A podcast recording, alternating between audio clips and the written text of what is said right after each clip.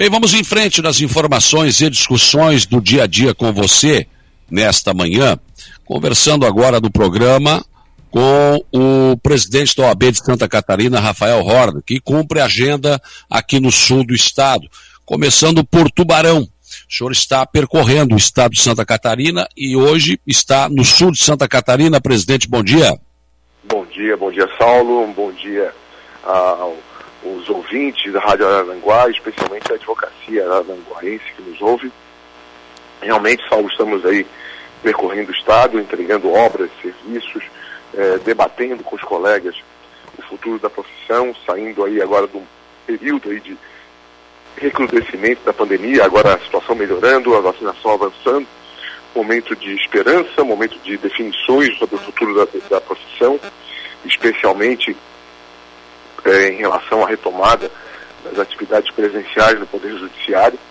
E cabe a nós, nesse momento, estar presente, ouvir os colegas, entender quais as, as maiores dificuldades do exercício profissional, tanto durante a pandemia como pós-pandemia, para que nós possamos cada vez mais eh, estar conectados com a advocacia catarinense.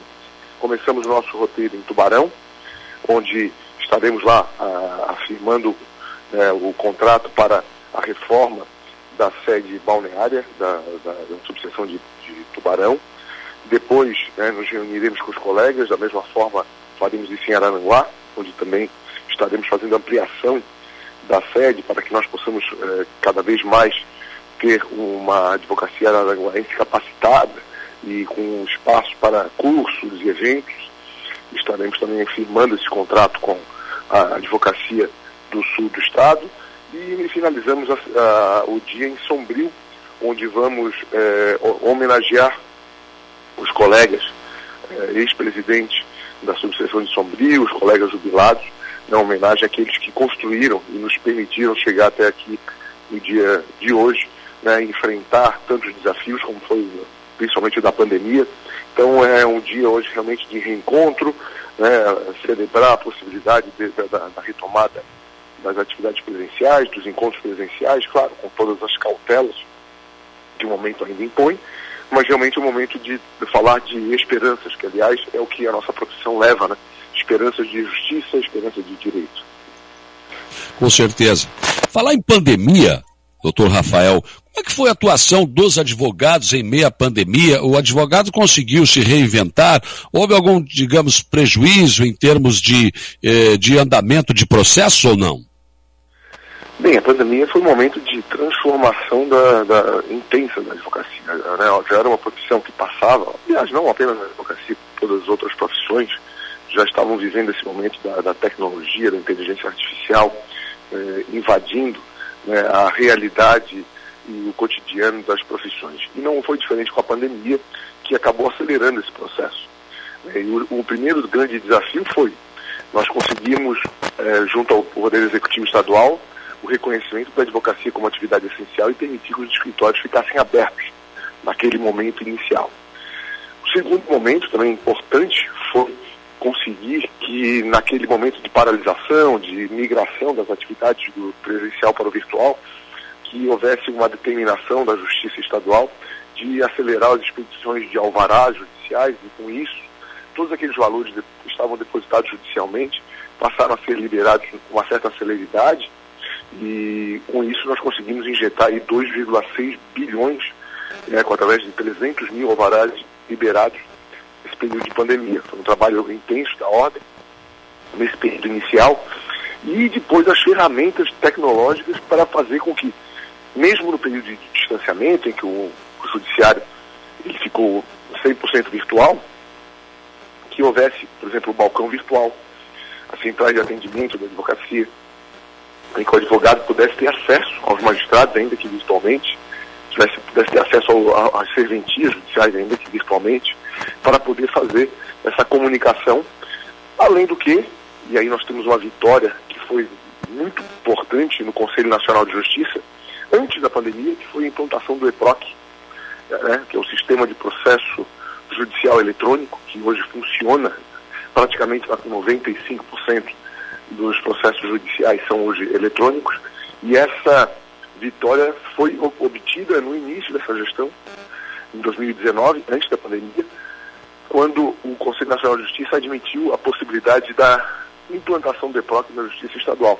O pleito da advocacia, um sistema que ele é intuitivo e um sistema que respondeu muito bem durante esse período de pandemia e tornou possível, ao contrário de outros estados da federação, que os processos judiciais tramitassem, mesmo que eletronicamente, sem a necessidade de contato pessoal. Então, essa, essa celeridade que nós tivemos é, nesse período de pandemia decorreu desses avanços. Mas é claro que nós acreditamos que a justiça deve ter rosto. Né? Nós, nós não precisamos de uma justiça humanizada.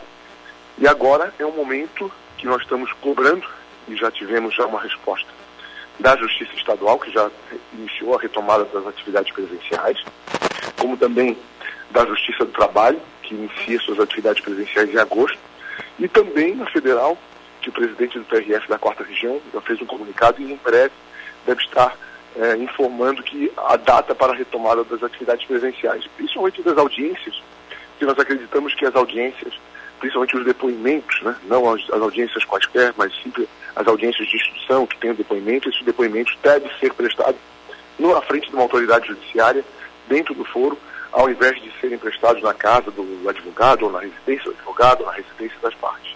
Então é, é um, realmente foi um momento desafiador. Eu acho que, pelo menos para mim, Rafael, para Rafael Horne, como presidente da OAB, talvez tenha sido o maior desafio da vida. Né? Representar a advocacia, ser porta-voz da cidadania, que é o caso da OAB, no momento de pandemia. E, e nós estamos muito satisfeitos com os resultados obtidos, porque realmente o desafio foi gigantesco, né? E para todas as atividades e não podia sair diferente. A advocacia, eu acho que ela sai fortalecida desse período de pandemia, apesar das inúmeras perdas, né? Foram muitas delas, já tivemos casos que realmente cortam o nosso coração, inclusive de colegas nossos que acabaram nos deixando durante esse momento de crise sanitária. Aliás, doutor Rafael, todos nós estamos aprendendo com essa pandemia, né?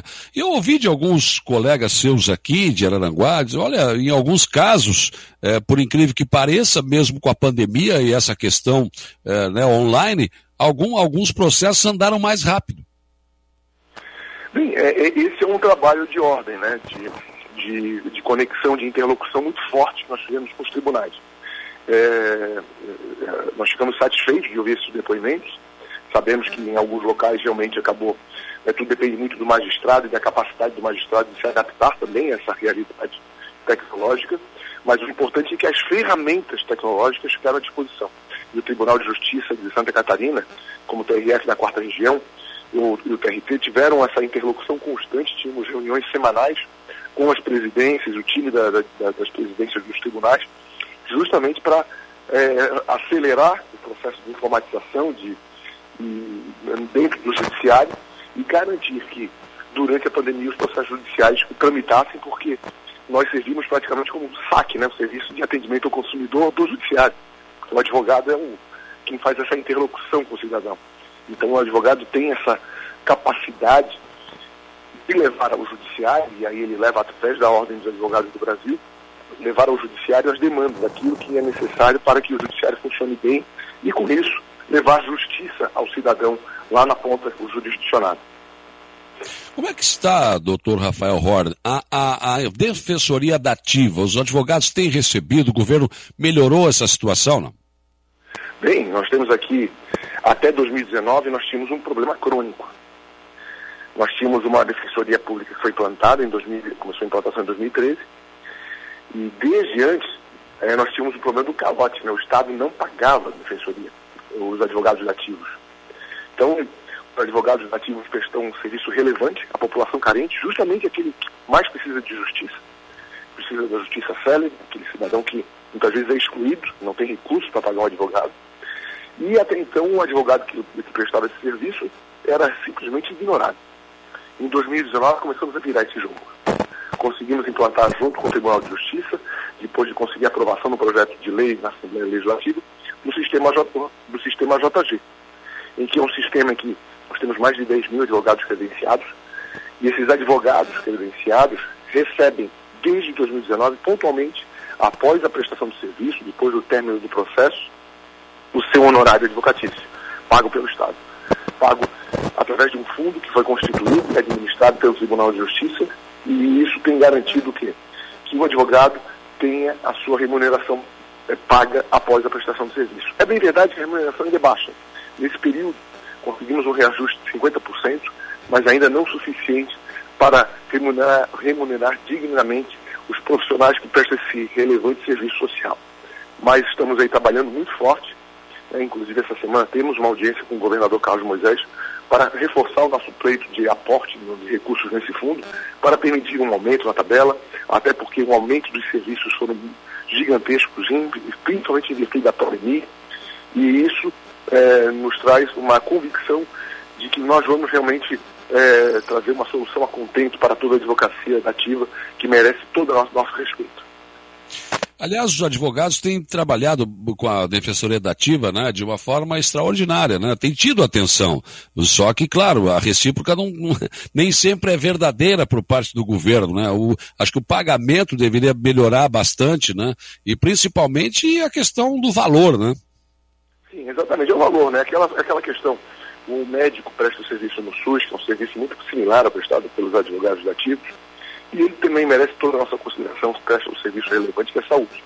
E os advogados ativos fazem esse atendimento, é o SUS do meio jurídico, em que aquele cidadão que precisa, que não tem condições, mais carente, precisa de um bom atendimento, ele tem que prestar, tem que ser atendido por um advogado que esteja estimulado, e esse estímulo se dá através do pagamento não só em dia, mas de uma verba condizente. E nós vamos trabalhar muito forte já conseguimos reajustar 50% e certamente em breve teremos mais um reajuste pelo trabalho de interlocução com o Poder Executivo, com o Poder Judiciário, que estamos a fazer desde o início dessa gestão.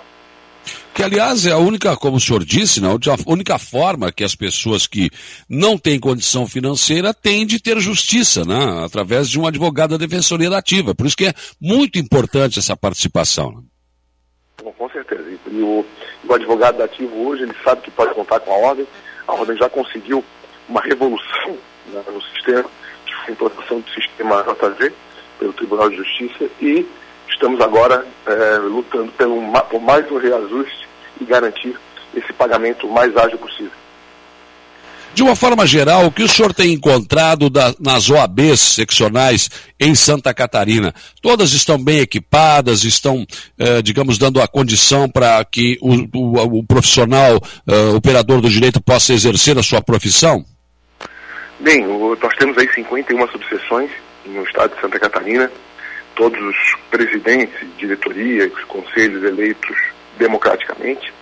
E a nossa interlocução com as subseções tem sido excelente desde a gestão, sempre respeitando é, a situação local. E aqui fica aqui a minha gratidão ao presidente Laércio, ao OAB de Araranguá, que também tem um conselheiro estadual, o Vomar Just. Essa, essa interlocução com a advocacia local é importantíssima para que a gente possa ter é, a condição de aferir as realidades regionais de cada, de cada é, local. Então nós temos aqui um trabalho muito forte e dentro desse trabalho fortíssimo é que nós vamos dar continuidade a, esse trabalho, a essa interlocução para garantir que, o advogado tem excelentes condições em qualquer rincão do estado de Santa Catarina. Aliás, 16 horas o senhor estará aqui em Aranaguá, né? Exatamente, hoje à tarde. Hoje à tarde estaremos assinando o contrato né, da, da nova sede de Aranaguá. Certo. Olha, seja muito bem-vindo ao sul de Santa Catarina, presidente da OAB. E sucesso no seu trabalho aí, sempre, claro, a OAB de Santa Catarina tentando melhorar a condição de trabalho dos advogados, dos seus associados. Um abraço e um bom dia de trabalho. Muito obrigado, Saulo. Um grande abraço, um abraço a todos os advogados e advogadas de Araranguá.